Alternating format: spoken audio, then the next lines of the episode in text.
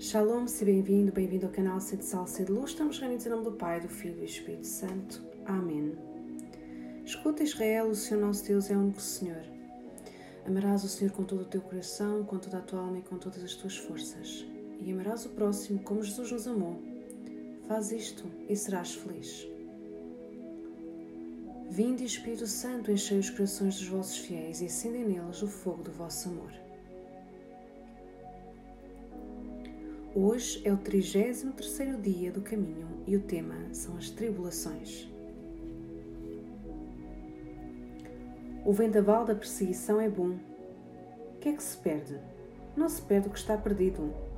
Quando não se arranca a árvore pela raiz, e a árvore da igreja não há vento nem furacão que a possa arrancar, apenas caem os ramos secos. E esses é bom que caiam. Ver o vendaval das perseguições, das crises, das provações a atingir a igreja, como é que eu fico? Tenho um olhar humano ou tenho um olhar sobrenatural? E na minha vida, como é que eu reajo e como é que eu encaro o vendaval das perseguições, das tribulações, das contrariedades? Estou agora, neste momento, a atravessar algum vendaval? Fora ou dentro de mim? Que ramos secos precisam cair da minha vida? Em quem tenho enraizado minha esperança e a minha fé? De acordo, aquela pessoa tem sido má contigo, mas não, não tens sido tu pior com Deus? É que eu fico quando me fazem algum mal? Fico agarrada à mágoa, à dor que me provocaram?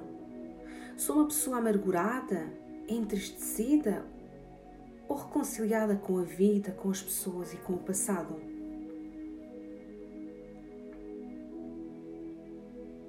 Jesus, por onde quer que tenhas passado, não ficou um coração indiferente. Ou te amam ou te odeiam.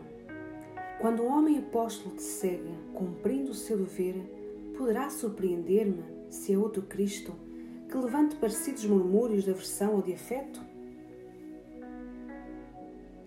Outra vez, que disseram, que escreveram, a favor, contra, com boa e com menos boa vontade, reticências e calúnias, panegíricos e exaltações, sandices e verdades. Tolo, grande tolo, se vais direito ao teu fim, com a cabeça e o coração bêbados de Deus, que te importa a ti o clamor do vento, ou o cantar da cigarra, ou o mugido, ou o grunhido, ou o relincho? Além disso, é inevitável, não pretendas pôr portas ao campo. Procure ser amada e apreciada por todos. Fico quando sei que falam mal de mim, que me criticam, injuriam ou caluniam? Como é que reajo? E Jesus? Como ficou depois de o terem caluniado e condenado injustamente?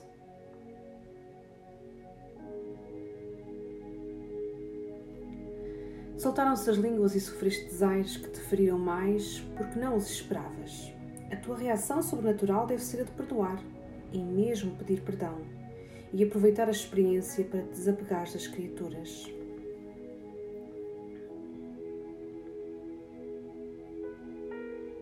Quanto tempo levo para me decidir a perdoar quem me ofendeu? Fico muito tempo a desculpar-me, a justificar-me, a vitimizar-me, a culpar os outros. Procuro ter paz ou ter razão. Jesus, no alto da cruz, no meio dos sofrimentos mais atrozes, perdoou. E eu? O que faço quando estou no meio do sofrimento? Quando estou no meio das calúnias e das críticas? Sou muito apegado, muito apegada àquilo que dizem de mim? O que é mais importante? É o que dizem de mim, o que pensam de mim ou o que Deus pensa de mim?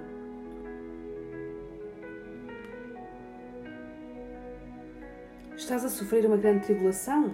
Tens contrariedades? Diz muito devagar, como que saboreando esta oração forte e viril. Faça-se, cumpra-se, seja louvada e eternamente glorificada a justíssima e amabilíssima vontade de Deus sobre todas as coisas. Amém, Amém. Eu te asseguro que alcançarás a paz. Dói-te quando não te agradecem aquele favor. Responde-me estas duas perguntas. És tu assim tão agradecido com Jesus Cristo? Foste capaz de fazer esse favor procurando o agradecimento na terra? Digo a Deus que se faça a sua vontade sempre e em qualquer circunstância e a qualquer preço? Ou só quando a sua vontade me convém?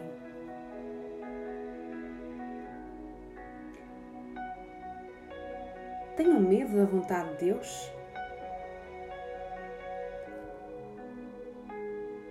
Quando faço algum favor, fico à espera de agradecimentos, de reconhecimento? E se eles não chegarem, como ficam? Já rezei muito para alcançar uma determinada graça? E se a recebi, rezei outro tanto para agradecer a Deus ter-me escutado? O Evangelho fala de dez leprosos que foram curados e só um voltou para agradecer a Jesus. Em que grupo é que eu estou incluído?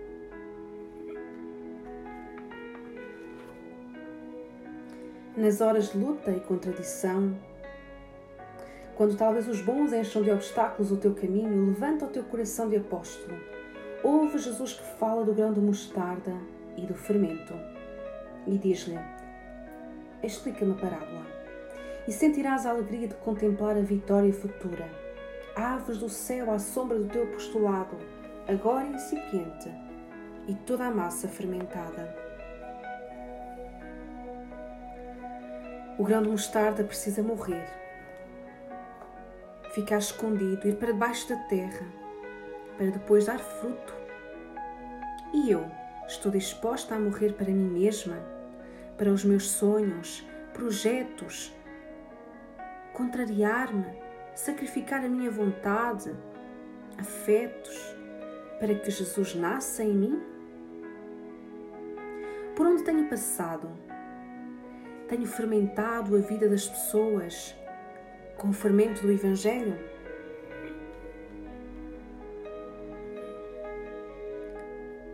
Ralham-te, não te zangas, como te aconselha a soberba. Pensa que caridade têm para comigo, quanto não terão calado.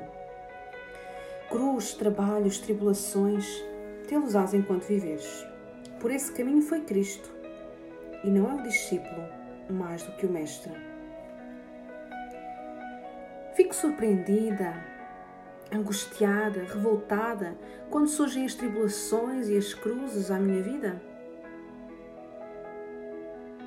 Como foi com Jesus? Se sou sua discípula, como espero que seja comigo? No meio das minhas tribulações, Jesus também me diz: Por que tens medo? Onde está a tua fé?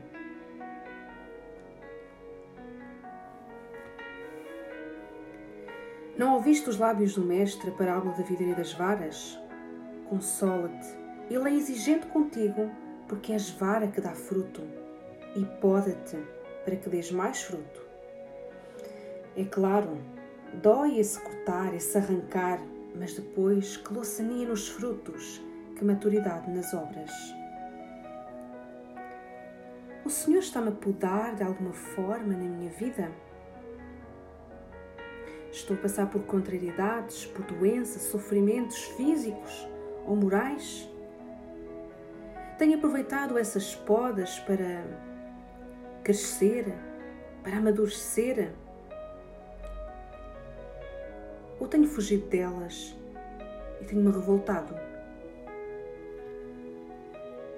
Estás intranquilo, Olha, aconteça o que acontecer na tua vida interior ou no mundo que te rodeia, nunca te esqueças de que a importância dos acontecimentos ou das pessoas é muito relativa. Calma, deixa correr o tempo e depois, olhando de longe e sem paixão os factos e as pessoas, adquirirás a perspectiva. Porás cada coisa no seu lugar e de acordo com o seu verdadeiro tamanho. Se assim fizeres, serás mais justo e evitarás muitas preocupações. Que me tem provocado e inquietado? Procuro olhar para tudo a partir de Deus e relativo a Deus. Busco ter calma e paciência no meio das tempestades. Ou faço uma tempestade num copo d'água e fico perdida.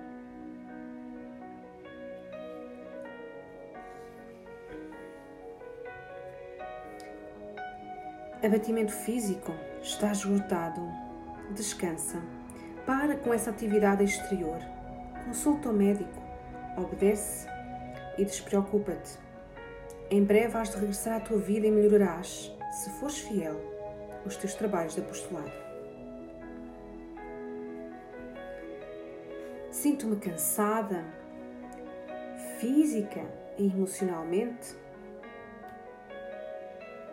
Tenho cuidado da minha saúde física e psíquica de forma equilibrada ou desleixo-me? Aceito descansar?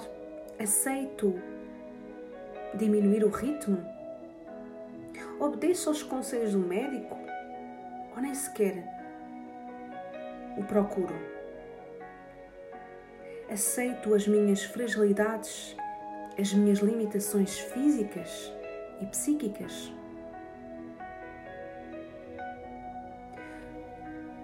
Tenho disciplina na organização da minha vida? Momentos para dormir, descansar, ler, comer, estar com as pessoas que amo, trabalhar? Ou sou uma pessoa desorganizada?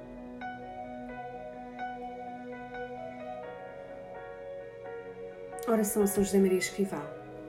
Ó oh Deus, que por mediação da Santíssima Virgem Maria, concedeste inumeráveis graças a São José Maria, sacerdote, escolhendo como instrumento fidelíssimo para fundar o Opus Dei, caminho de santificação no trabalho profissional e no cumprimento dos deveres cotidianos do cristão, fazei que eu saiba também converter todos os momentos e circunstâncias da minha vida em ocasião de vos amar e de servir com alegria e com simplicidade a Igreja, o Romano Pontífice e as almas, iluminando os caminhos da terra com o resplendor da fé e do amor. São José Maria Escrivá, rogai por nós. Estamos reunidos em nome do Pai, do Filho e do Espírito Santo. Amém.